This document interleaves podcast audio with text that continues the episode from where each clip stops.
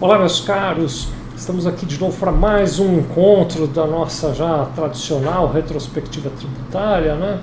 Esse momento em que, é, quase que quinzenalmente, eu e o Dr. Eduardo Corrêa da Silva, da Correia Porto Advogados, nos juntamos aqui para conversar sobre o que anda acontecendo nesse universo tributário, né? Interessante que não falta assunto, né, meu amigo Dr. Eduardo, como vai? Ah, Vicente, é, tudo bem? Bom, muito obrigado. Mais uma oportunidade aí de falar com os amigos que, que seguem o canal Sevilha Contabilidade. E nós estamos, né, no último dia, nos últimos dias sendo, entre aspas, né, a, a demandados, né, com este, com um tema que trataremos hoje aí, que trata da questão mantém-se ou não mantém-se o ICMS quando do creditamento dos bens adquiridos para a revenda. Acho que esse é o tema principal de hoje, não é, Vicente? Isso mesmo, meus caros, obrigado por estarem conosco, é sempre uma alegria. Nós estamos transmitindo esse programa ao vivo. Hoje é dia 24 de agosto, 14 horas e 1 minuto. Se você está assistindo ao vivo por qualquer rede social, YouTube, Instagram, Facebook, você pode fazer seus comentários, suas perguntas e a gente vai trazendo aqui as suas provocações para o nosso debate. Né?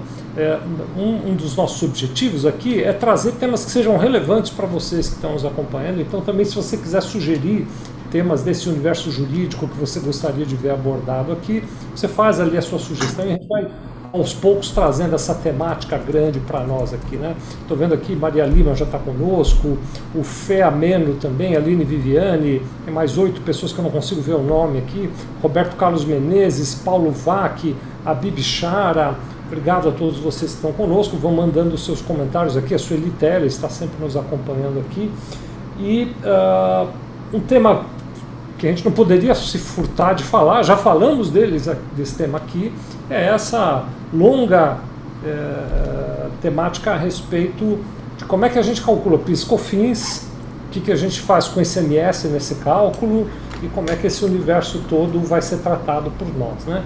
Assim, um rápido lembrete, doutor Eduardo, se com a sua permissão, assim, um resumo da coisa, né? especialmente para quem, por exemplo, é empresário, talvez não esteja tão familiarizado. Né? Em geral, a metodologia de construção do preço do produto ou da mercadoria que as empresas vendem, ela é feita de uma maneira tal que no preço, naquele preço que você paga, já está embutido o valor do ICMS, do PIS e do COFINS. Então, quando eu compro uma mercadoria e pago numa loja qualquer, né, e pago por aquela mercadoria 100 reais, por exemplo, ali dentro, dentro dos 100 reais que eu paguei, está o valor da mercadoria e junto, somado, misturado, né, está o valor do ICMS, o valor do PIS e o valor da COFINS, que são impostos que a gente chamaria de impostos indiretos, né? são impostos que é o contribuinte que paga. Então, eu quando compro aquela mercadoria de 100 reais, é cobrado de mim o valor do ICMS, é cobrado de mim o valor do PIS, é cobrado de mim o valor da COFINS, embutido no preço da mercadoria, está lá dentro do preço daquela mercadoria que eu comprei. Né? Uh, para fazer uma analogia, acho que pode ajudar, né, doutor Eduardo? Quem já teve a oportunidade eventualmente de viajar para fora do Brasil, é muito comum que você veja uma mercadoria na loja, então está lá na, na, no, no, preço da mercadoria é 100, quando você vai pagar a mercadoria no caixa, você acaba pagando 107, 108, às vezes 110, né?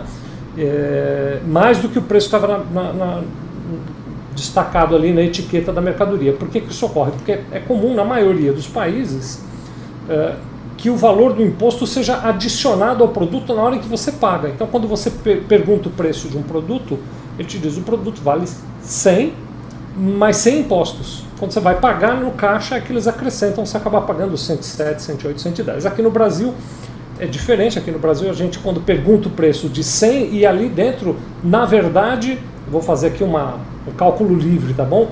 27 é imposto e 63 é o valor da mercadoria. Estou fazendo aqui só um, um, um, exemplo. Né?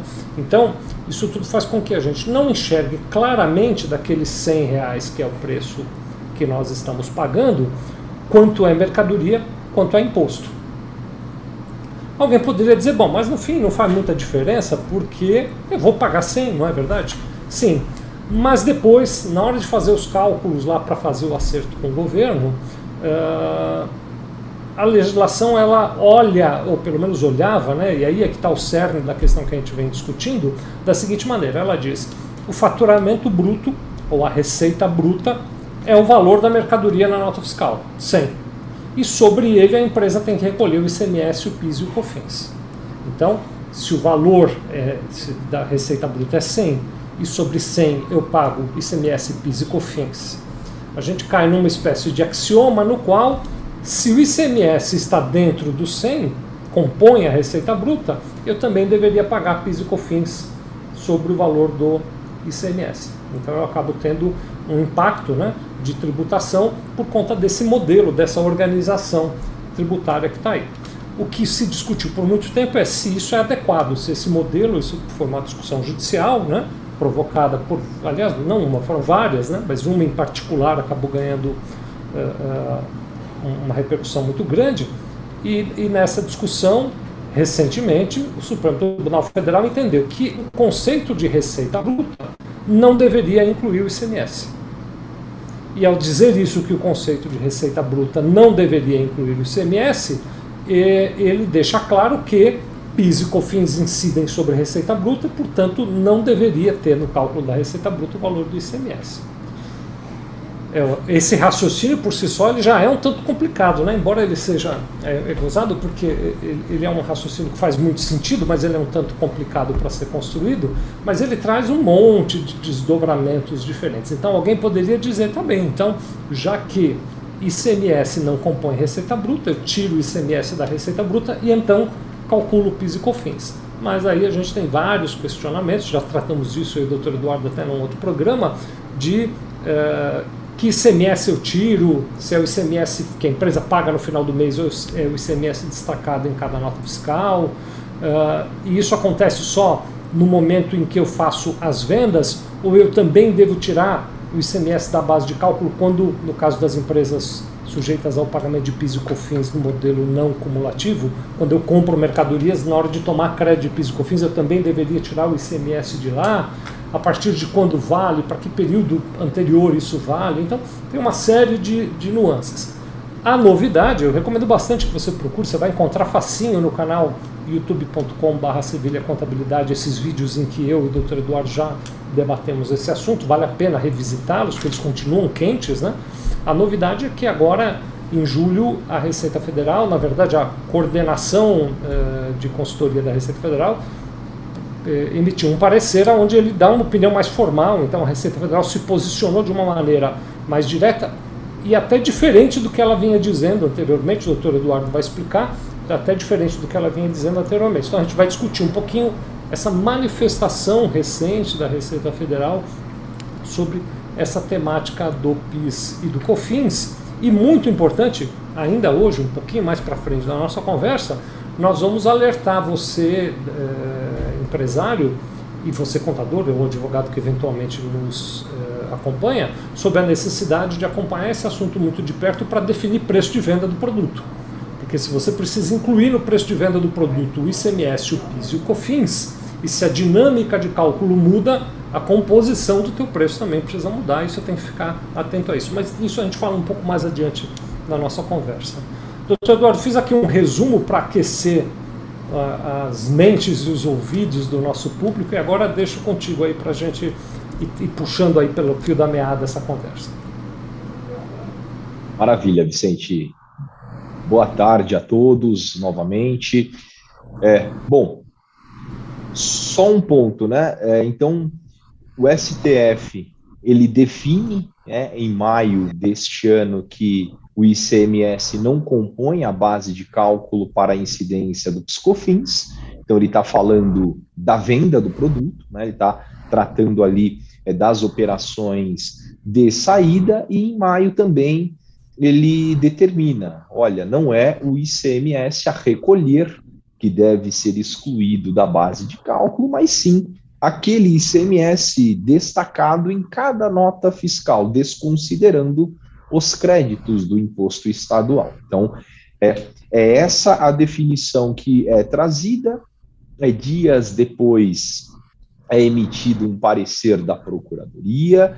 Depois, um pouco mais à frente, já em junho, a própria Receita Federal, aderindo ao entendimento do Supremo Tribunal Federal, ela traz ali os mecanismos de como a empresa deve fazer para realizar esse ativo, acaso ela não tenha ajuizado a sua ação, ou se tiver ajuizado, ela não esteja ainda é, excluindo o ICMS da base de cálculo do Piscofins. E aí, trazendo ali bem é claro, né, claramente, como isso deve ser feito dentro da, do EFD Contribuições e dentro da é, DCTF. O que, que é, né, um dos pontos aí que remanescem e, e que passaram a ser é, tratados aí pela Receita Federal. É essa a questão.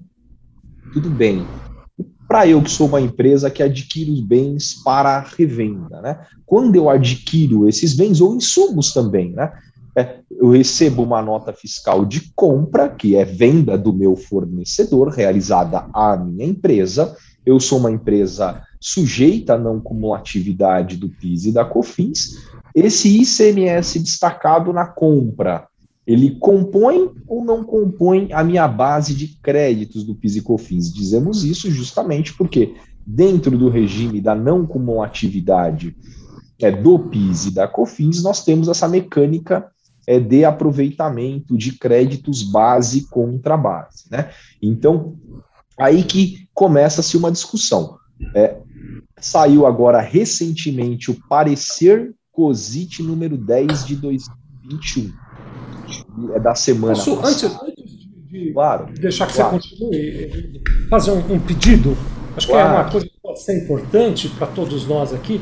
Você conseguiria explicar para nós o que, que é um parecer COSIT e exatamente que dimensão isso tem? Eu acho que Maravilha. vai ser antes até da gente falar dele, né? Isso, eu vou fazer então um histórico, tá, Vicente? Um histórico lá de 2004 para cá até chegarmos é, ao parecer COSIT número 10 para contextualizar todos que nos acompanham. Então, basicamente assim, é, houve lá atrás, né, então foi instituído PIS e ACOFINS não cumulativos. Então, empresas tributadas pelo lucro real estão sujeitas à não cumulatividade, à exceção daquilo que foi trazido ali pela legislação. Então, algumas atividades, ainda que estivessem tributadas pelo lucro real, ela não recolheria no sistema não cumulativo PIS e ACOFINS. Ponto. Maravilha. Essas são as leis 10637, tratando do PIS cumulativo, e a 10833, tratando da COFINS não cumulativo também, não não cumulatividade, né? Dentro desse sistema de base créditos, né, tomados de base contra base, com alíquotas majoradas e etc. Para é, regulamentar essa legislação, a Receita Federal editou a instrução normativa, na época ainda não era RFB, era SRF, né, Secretaria da Receita Federal, instrução normativa 404 de 2004, que em seu artigo 8 essa essa instrução foi depois revogada, nós vamos falar disso, mas em seu artigo 8 parágrafo 3 inciso 2, o que, que ela colocava aqui, é, Vicente? Do valor apurado, a pessoa jurídica pode descontar créditos, determinado mediante aplicação da mesma alíquota sobre os valores. Aí ele vem, né? Para efeitos do disposto no inciso 1 desse artigo 8 da IN 404, deve ser observado que o ICMS integra o valor do custo de aquisição de bens e serviços. Então, ele é bem claro. O ICMS integra, ou seja, o que, ele quer dizer com isso? Quando eu faço aquisição de bens para revenda ou aquisição de insumos que serão aplicados na minha produção, o ICMS que está destacado na, na nota de compra, ele compõe a base de crédito. Então, dentro dos exemplos que o Vicente deu no início, se o preço da mercadoria é 100 e eu tenho e ela e a nota total é de 118 porque tem o ICMS ali destacado, o crédito que eu posso me apropriar é o crédito com as alíquotas de PIS e COFINS, 7,6 e 3,65 sobre o 118 e não sobre o 100 que é o preço do produto. Esses 18 estamos é, é, partindo aqui de que seria o valor relacionado ao ICMS. Então, como o ICMS integra o custo de aquisição, e isso a própria Receita nos informa, né, nos direciona com a instrução normativa 404, isso nunca foi objeto é, de discussão. Acontece que, a partir do momento em que ficou existia esse risco né, de, de, de o Supremo Tribunal Federal excluir o ICMS destacado da base do PIS e da COFINS, isso na operação de saída, ou seja, para pagar PIS e COFINS, você tira a parcela do ICMS e paga um valor um pouco é, menor, eles editaram a instrução normativa 1911, é uma instrução normativa de 2019, em que ela diz o seguinte, né? É, para efeitos de cálculo dos créditos decorrentes da aquisição de insumos e bens adquiridos para revenda, aí coloca também, né? Os bens destinados ao ativo imobilizado integram o valor de aquisição. Aí coloca o seguro, o frete pagos na aquisição quando suportados pelo comprador, e o IPI, incidente na aquisição, quando não recuperável. Então, o que, que é, quero dizer, o que, que ela trouxe, então? Ela, ao não falar do ICMS, ela traz ali um ponto de dúvida, que é um ponto de dúvida extremamente relevante, porque e agora? O ICMS ele continua ou não continua compondo o custo de aquisição é, da mercadoria? E aí começa-se uma uma discussão. E aí, é, é, alguns contribuintes chegaram a se antecipar, ajuizaram suas demandas, como nós vamos ver um pouquinho mais para frente, mas é, é publicado o parecer COSIT na semana passada, o parecer COSIT da Receita Federal do Brasil, número 10, e no resumo, ela deixa bem claro, ela coloca dois tópicos ali na, na ementa, né, que na verdade é a síntese, o resuminho do parecer. Né? Na apuração do Piscofins, incidente sobre a venda, o valor destacado na nota fiscal deve ser excluído da base de cálculo. Então, é, é, visto que não compõe né, o preço da mercadoria. Mas aí, por outro lado, ele vem. Isso, o valor do ICMS, exatamente, Vicente.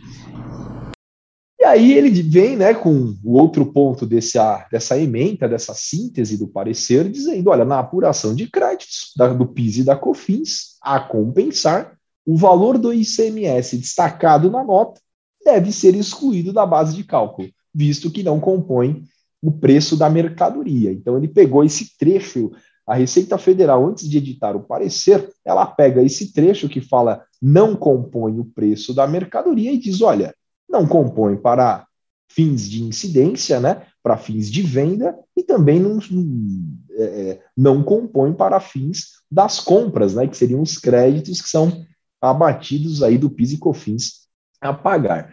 Um ponto, Vicente, que eu acho importante antes de nós entrarmos nos argumentos né, trazidos pela Receita Federal para se chegar a essa conclusão, é que a posição da Coordenação Geral de Tributação, que é a COSIT, né, sobre este tratamento, as consequências do parecer, etc., foram encaminhadas para a Procuradoria Geral da Fazenda Nacional, que vai apresentar retificação ou ratificação a esse entendimento, ou seja, a Procuradoria pode alterar este parecer ou confirmá-lo é, integralmente. Então, isso é importante saber, porque, olha, é, nós temos que aguardar a Procuradoria-Geral da Fazenda Nacional para saber se ela ratifica ou retifica e qual é, será a orientação final da administração tributária federal. Tá? Então, nós temos este, este ponto que é um ponto importante. Eu posso ir aos argumentos ou você gostaria, Vicente, de fazer algum comentário? fazer um único comentário aqui, doutor meus amigos, no sentido de é, lamentar, eu acho que a palavra é essa que eu estou buscando aqui, né? O quanto é difícil chegar num ponto final, né? Porque é um assunto que vem se alongando e a cada passo é, a gente vai vendo assim uma busca de é, cada parte tentar consolidar opiniões, né? Então, esse cenário que você acabou de dizer, você vê, a Receita Federal em preparação, a, a, já antevendo esse cenário, já fez uma instrução normativa que diz algo diferente do que diz a lei complementar. Né? É, e é interessante que é frequente isso, né? que a, a Receita Federal e alguns órgãos, não só da Receita Federal, mas do governo em geral, tentem usar de instrumentos inferiores para alterar determinações da lei, criando essa, esse ambiente de insegurança jurídica que só cria um mal-estar para o país. Né? Isso é, é muito ruim para o país. Né? O ICMS estar na base ou não de, cálculo do PIS e do COFINS é uma questão Agora, não sermos capazes de resolver este assunto causa uma insegurança para quem quer investir, para quem quer ter negócios no Brasil, para quem quer operar no Brasil. Né? Em última análise, diminui a atividade econômica do país. Então, é, é muito triste, é lamentável mesmo, viu, Eduardo, esse cenário todo, que a gente acaba sendo vítima e, e estamos presos é, exatamente, Vicente. Você imagina, né? É, empresas, muitas delas multinacionais, muitas delas que empregam milhares de pessoas no Brasil, muitas delas que têm a decisão é, que determinou a exclusão do ICMS destacado da base do Piscofins estão tomando seus créditos, precisam é, justificar as suas ações aí para os acionistas, né, os seus comportamentos, as suas decisões. Então ela vem tomando crédito no dia a dia, porque houve uma comemoração, vamos dar um exemplo aqui de que ela tem um crédito de 50 é, milhões de, de reais e está tomando um milhão de crédito por mês, e daqui a pouco ele não pode mais tomar este crédito por cautela, porque agora veio um parecer e já causou um cenário de insegurança. Eu digo, viu, Vicente, que Infelizmente, falo infelizmente, verdadeiramente, daqui 15 anos nós ainda estaremos discutindo os resquícios dessas, dessas ações aí da, é, que vem tomando a Receita Federal, resistindo de uma forma quase autoritária à decisão que foi proferida pelo Supremo Tribunal Federal, que nada, nada trouxe com relação aos créditos de entrada, nada trouxe.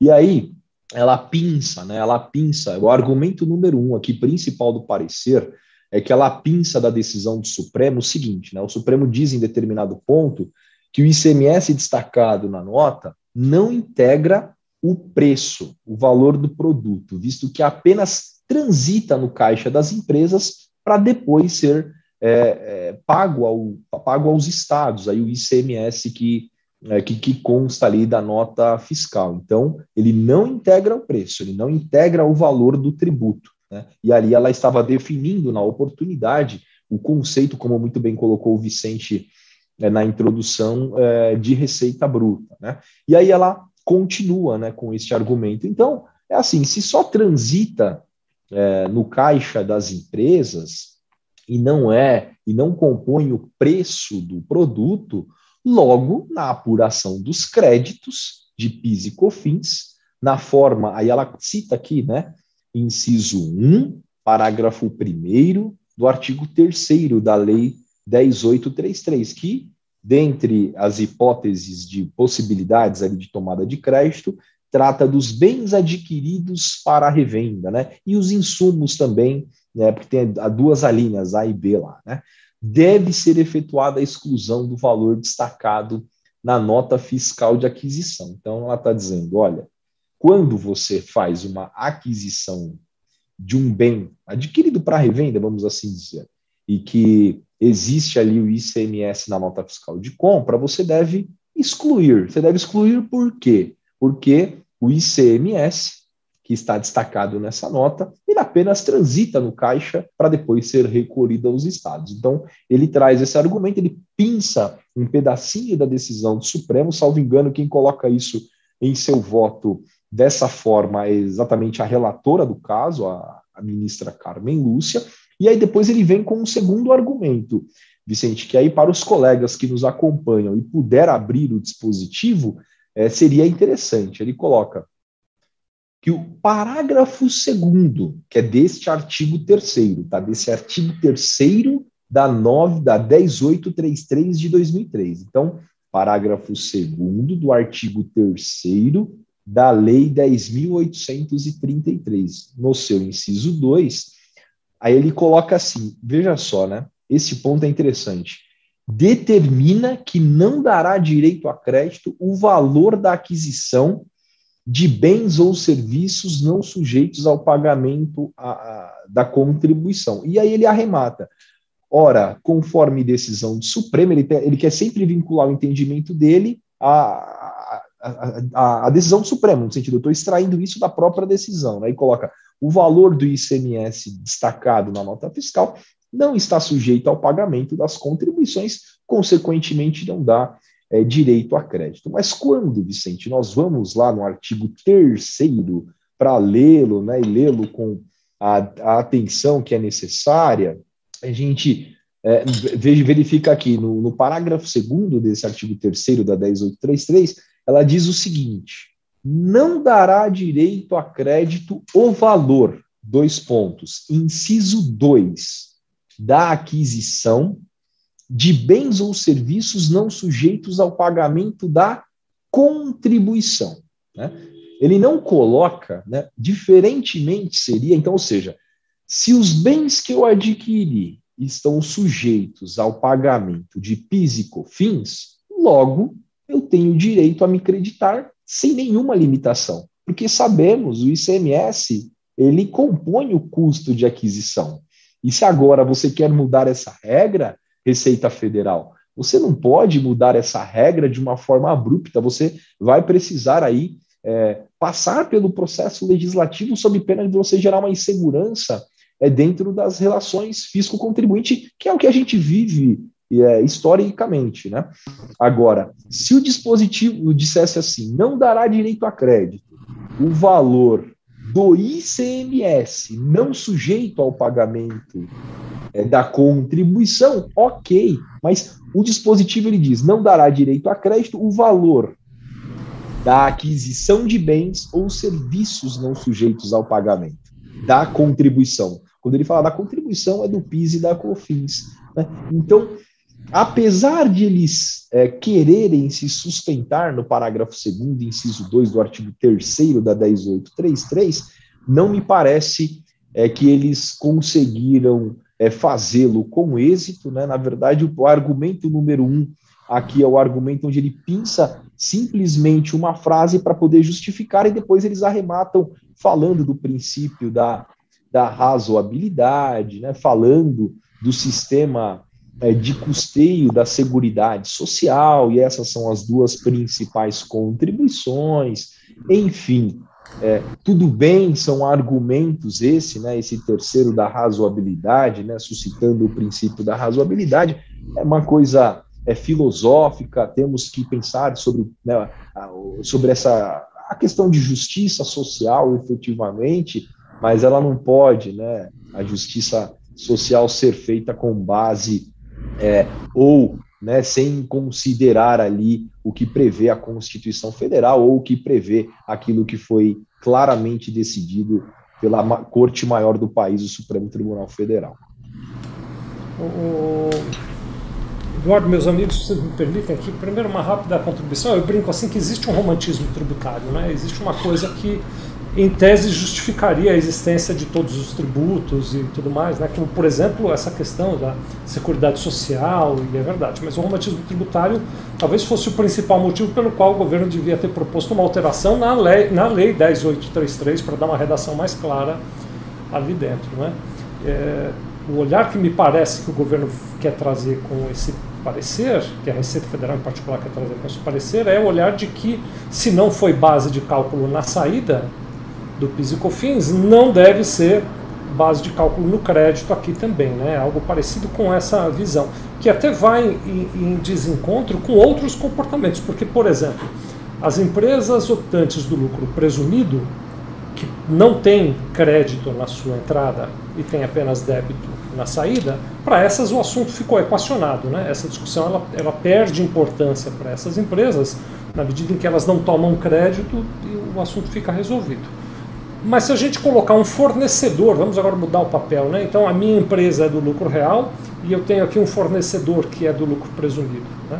Quando ele me vende mercadorias, ele não se debita de PIS e COFINS a 9,65, que é a soma das duas alíquotas. Ele se debita de um percentual diferente, 3,65. E, e 9,25, perdão, e 3,65. E ainda assim eu tenho direito a tomar o crédito de 9,25. Então, o princípio da lei não é que eu me acredito daquilo que o meu fornecedor está pagando, é que eu me acredito pelo que eu comprei. Né?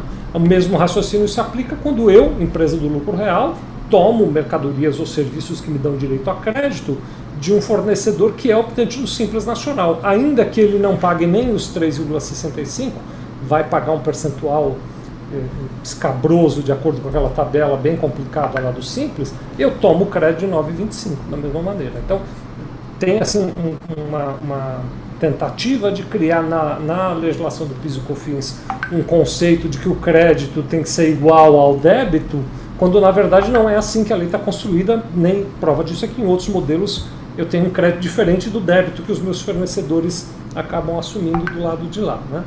Mas a discussão é muito importante porque nós precisamos entender claramente como vamos nos comportar em relação a isso tudo. Um, um assunto que eu vou voltar mais adiante, mas que agora talvez eu já faça uma pincelada, é justamente essa questão da composição do preço de venda das mercadorias.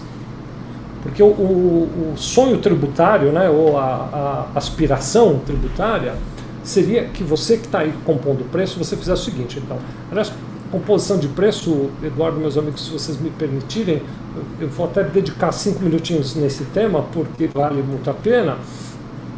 A composição de preço padrão, que a gente poderia chamar de custeio por alocação, o que, que é? Estou lá na minha fábrica, por exemplo, ou numa loja, tanto faz, e eu vou somando, é como se eu fosse ali anotando tudo que eu estou gastando para produzir essa caneta aqui, que é o produto que eu quero vender, ou para revender esta caneta. Então eu vou juntando cada item de matéria-prima, cada item de material de embalagem, de material de consumo, de mão de obra, de energia elétrica, de combustível, de lubrificante. Então eu vou somando vários elementos e no final eu descubro que o custo de produção dessa caneta é 10. Então para dar um, um, número qualquer aqui. Né?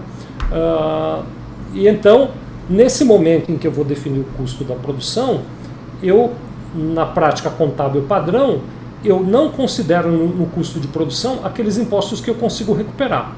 Então eu vou ali na, nas coisas, nos itens que eu comprei e tiro do meu custo os impostos recuperáveis, porque eles voltam para mim no modelo de crédito dependendo, é claro, isso varia se a sua empresa é lucro real, lucro presumido ou simples, você tem créditos diferentes, ou às vezes nem tem créditos, mas enfim, o fato é que na hora de compor o custo você tira os impostos recuperáveis.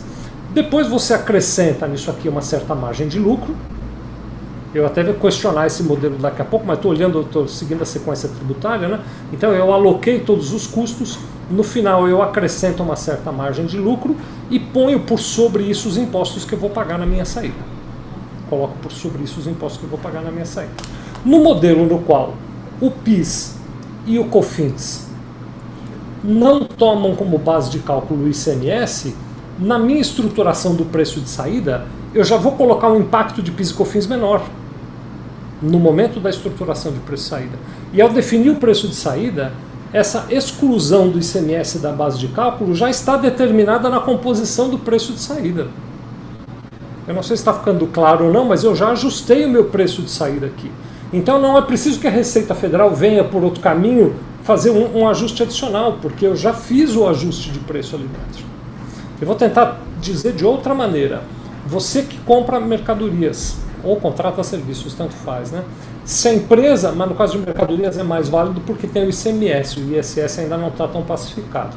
Mas se o seu fornecedor sempre praticou o preço de 10, no momento em que ele disser agora eu excluí da base de cálculo do PIS e COFINS e ICMS, ele tem que te repassar esse desconto ele tem que te cobrar 9,70, 9,60, 9,40. Eu não fiz a conta, precisaria fazer a conta para cada caso em particular. Então eu não teria mais uma compra de 10, eu teria uma compra de 9,40 e, portanto, já teria um crédito de PIS e COFINS menor do que o de 10, porque o impacto da exclusão do ICMS já está demonstrado ali dentro. Então, mais uma razão pela qual não é necessário que a Receita Federal, no, num parecer COSIT, tente ajustar esse impacto, porque o mercado naturalmente fará esse movimento. Eu não sei se chegou nas suas mãos, meu amigo Eduardo, ou se chegou nas mãos de alguns de vocês que estão nos assistindo. Aliás, muito obrigado pela audiência de vocês. Se chegou na mão de alguém, por favor, coloquem aí nos comentários. Eu tive casos de clientes nossos que fornecem para empresas eh, grandes, para empresas de grande porte, e que o departamento de compras dessas empresas mandou comunicação para os clientes dizendo: a partir de agora, nós só vamos continuar nas compras quando você repassar para nós a redução do PIS e COFINS sobre o ICMS na sua saída. E, e, muitas vezes, né, Vicente, ele pedindo é, que esse desconto considere também né, aquilo que é relacionado aos últimos cinco anos. Ele, tá, ele parte da premissa que você ajuizou uma ação, que você vai recuperar, e se você vai recuperar, você tem que repassar também aquilo que você. É, quer dizer, você recupera, mas não fica. Porque esse é o conceito, pessoal é, é abstrato, né? E talvez até para quem não é da área, para quem não está acostumado, ele pode parecer difícil de entender, mas esse é o conceito do imposto indireto. O imposto indireto é assim: quando eu vendo esta caneta para o Eduardo, então a caneta custou 10, eu quero ter 2 de lucro, o preço é 12. Quando eu vendo essa caneta de 12 para o Eduardo, eu incluo os impostos no preço e cobro dele, por exemplo, 14. Estou fazendo uma conta livre aqui, viu, pessoal? E cobro dele, por exemplo, 14. Se a gente conseguisse dividir isso bonitinho, o que eu deveria ter é assim, uma pilha de nota de 10 reais, de um real, melhor, com 10 notas de um real aqui, para eu pagar os meus custos. Uma segunda pilha com notas, duas notinhas de um real, que é o meu lucro. Essa é a que eu ponho no meu bolso mesmo de verdade e uma outra pilha de dois reais, que é um dinheiro que é do Eduardo, que eu tenho que entregar para o governo. Então eu vou lá e pego, olha, governo, o Eduardo me deu esses dois reais que pertencem a você. Se eu vou me recuperar desses dois reais que eu paguei para o governo e eu vou me recuperar, o raciocínio correto é que de quem é esse crédito? Do Eduardo, não meu. Porque no imposto indireto quem pagou foi o Eduardo, foi o meu cliente que pagou. Então eu, eu não vou, é lógico, agora aqui seria uma celeuma até, né? Não vou tomar partido, mas faz sentido que essas empresas digam, já que você é meu fornecedor e tem sido meu fornecedor nos cinco anos, o que você recuperar do imposto indireto que eu te paguei, você entrega para mim. É claro que o raciocínio também fica complexo demais, né? Porque no final das contas, numa cadeia produtiva, aqueles dois reais que o Eduardo me pagou, se ele vai usar a caneta num processo produtivo, ele se recupera do lado de lá. Então nem dele é esse dinheiro também.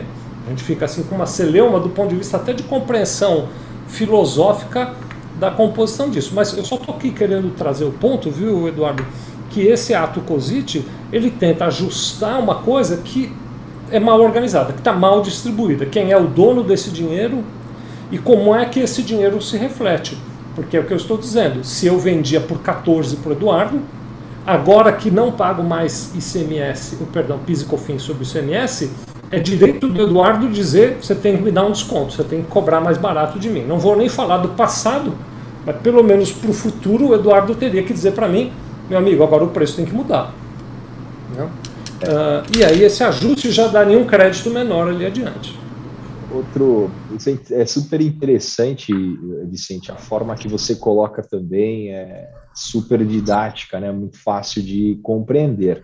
Mas uma, uma, um ponto também que eu acho importante dizer é o seguinte: é que o IPI ele não compõe também a base né, para fins de pagamento do PIS e da COFINS. Né? Então, ele não compõe a base. Contudo, a IN 1911 o manteve dentro do custo de aquisição quando ele é não recuperável. Então, assim, é, não existe assim uma coerência, né? A coerência é de acordo com a conveniência, né? Então, eles vão agindo de acordo com a conveniência, porque se ele tem esse racional para o ICMS, ele deveria seguir exatamente o mesmo racional para, fim, para fins de IPI. Né? E aí, Vicente, logo após a, a instrução normativa 1911, uma empresa aqui do estado de São Paulo, ela já preocupada, prevendo que esse parecer um dia poderia, um parecer neste sentido poderia ser publicado, ela procurou o Poder Judiciário. Eu acho até que procurou o Poder Judiciário de uma forma até antecipada demais, né? Porque começa quando você provoca o poder judiciário, você está provocando uma às vezes uma discussão com a Receita Federal que na ocasião ainda não existia, havia uma previsão de que ela pudesse existir e agora em julho deste ano é, foi proferida uma decisão. Depois eu, né, podemos disponibilizar aí pra, para todos, né, o teor da decisão, mas que é, tem um trecho dela que diz o seguinte: é, não pode a administração tributária, por si só, né, então não poderia a Receita Federal sozinha, né, modificar seu posicionamento sobre o ICMS e a assunção de créditos de piscofins, tomando por fundamento situação jurídica que se encontra e sempre se encontrou também presente para o IPI e sobre a qual nunca fez qualquer é, ressalva. Né?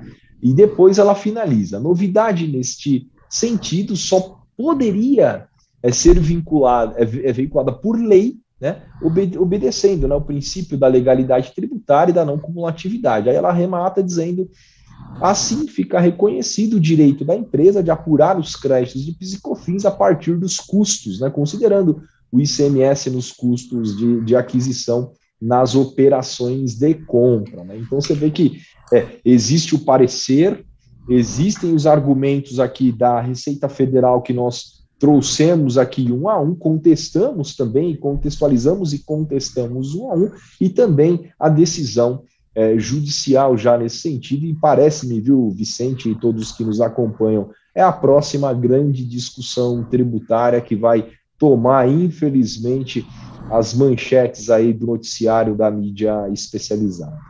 Vai tomar uma, o noticiário vai tomar a energia de todos nós, o que é um apelo, uma energia que podia estar sendo dedicada a algo talvez um pouco mais focado na, numa produção e no bem-estar maior. Né? Mas eu, eu quero convidar você que está nos assistindo, obrigado, sempre um prazer, uma alegria ter você aqui conosco, uma honra muito grande mesmo. Né? Se você estiver assistindo num dispositivo de vídeo, você está vendo na tela o endereço do nosso grupo de WhatsApp, sevilha.com.br barra grupo retrospectiva tributária, tudo junto. sevilha.com.br barra grupo retrospectiva tributária tudo junto. O Sevilha não tem R, eu digo isso porque algumas pessoas se confundem, acham que tem R e acabam não conseguindo acessar. Então, se você usar esse link, sevilha.com.br barra grupo retrospectiva tributária e entrar no nosso grupo de WhatsApp, mais tarde, um pouquinho, nós vamos colocar, eu coloco do lado de cá o parecer COSIT número 10 para você poder ler, ele tem 10 páginas, vale a pena, você pega um café e, e ou se preferir um chá, conforme a sua escolha, e dar ali uma mastigada nesse assunto, né?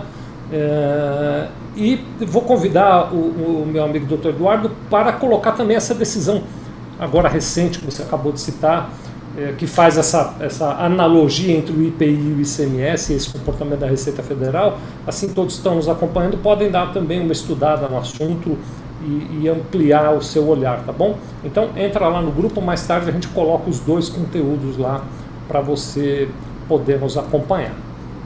Uh, eu tô, eu tô aqui assim bem rapidamente para mandar um abraço para o pessoal que está nos acompanhando.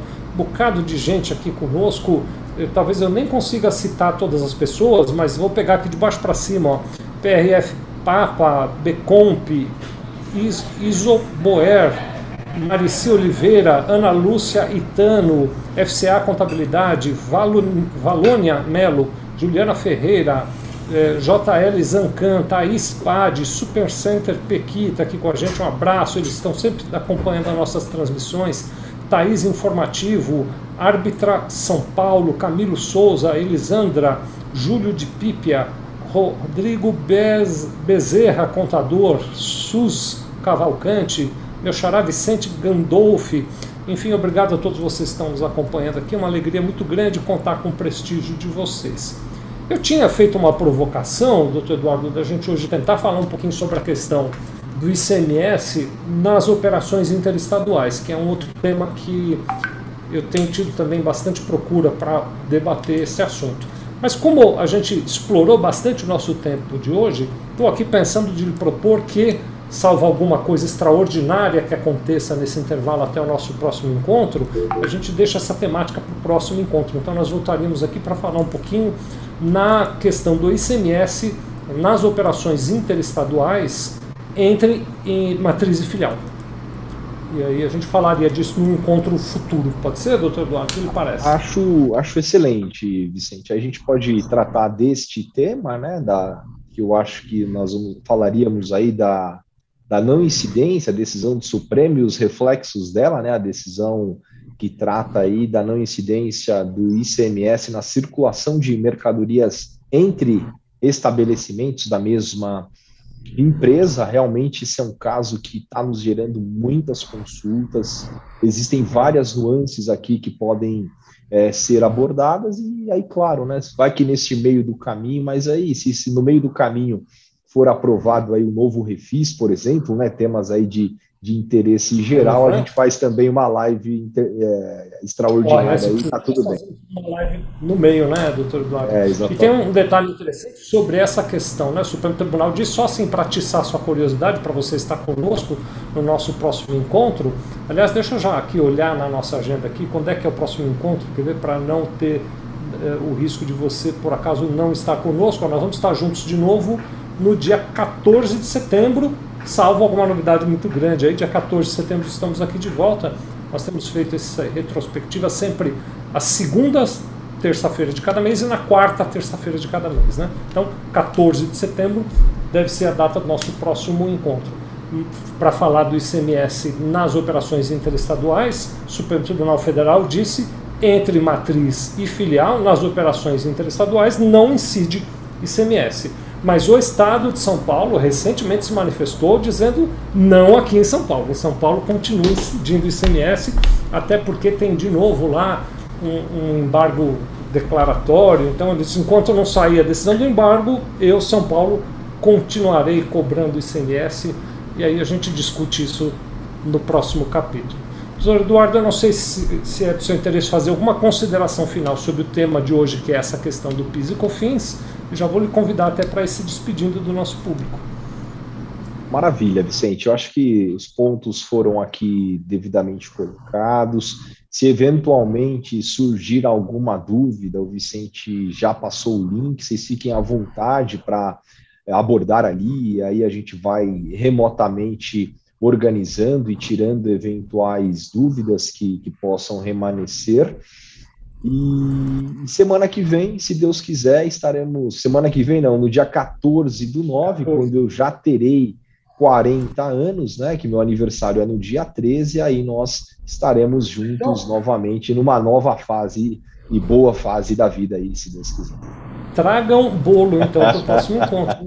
É, eu gar... Esta, que bacana. Às 14 horas eu garanto pelo menos o pão de queijo e o cafezinho.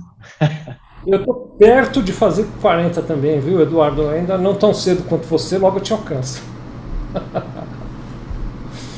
Muito bem. Meus caros, um prazer, uma honra ter vocês aqui conosco. É é um, programa que a gente faz com muita alegria, na esperança de estar ajudando todos vocês aí.